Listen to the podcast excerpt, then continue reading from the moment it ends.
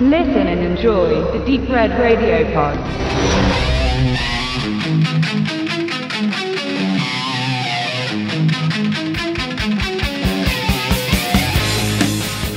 Vorletzten Jahr begeisterte ein Regisseur die Kritiker Richard Linklater. Mit seinem Film Boyhood schuf er ein Meisterwerk in Sachen Film, das durch seine ungewöhnliche Machart, der Film wurde innerhalb von zwölf Jahren gedreht, und seine lebensnahe Geschichte überzeugte. Auch wenn Boyhood bei den Oscars leider nur mit einem Oscar bedacht wurde, so kann doch keiner die überzeugende Regiearbeit Linklaters kleinreden. Mit seinem neuen Werk Everybody Wants Some erzählt er nun eine ganz andere Geschichte und bleibt sich dennoch treu.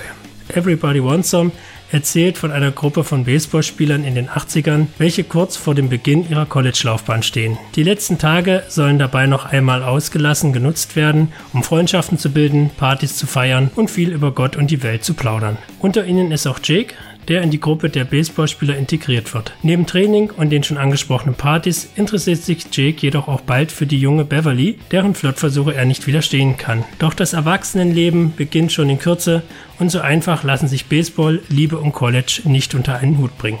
Wer nach Boyhood ein ähnlich großes Werk erwartet, dürfte zunächst enttäuscht sein. Denn natürlich kann auch ein Richard Linklater nicht ein Überwerk nach dem anderen inszenieren, sondern bringt auch mal die ein oder andere Fingerübung für zwischendurch. Dies soll jedoch in keinster Weise als Kritikpunkt angesehen werden, denn Everybody Wants Some ist dennoch ein richtig guter Film geworden. Das fängt schon bei der Geschichte an, wie so oft bei Linklater besitzt diese auch hier keinerlei künstlerische Höhepunkte, sondern stellt einen nüchternen, unkommentierten Blick in das Leben der Menschen von Amerika dar, den er in eine fiktive Erzählung klemmt. Alles an der Handlung wirkt echt, realistisch und einfach aus dem Leben gegriffen, ohne dass ein dramaturgischer Effekt großartig in Szene gesetzt wird.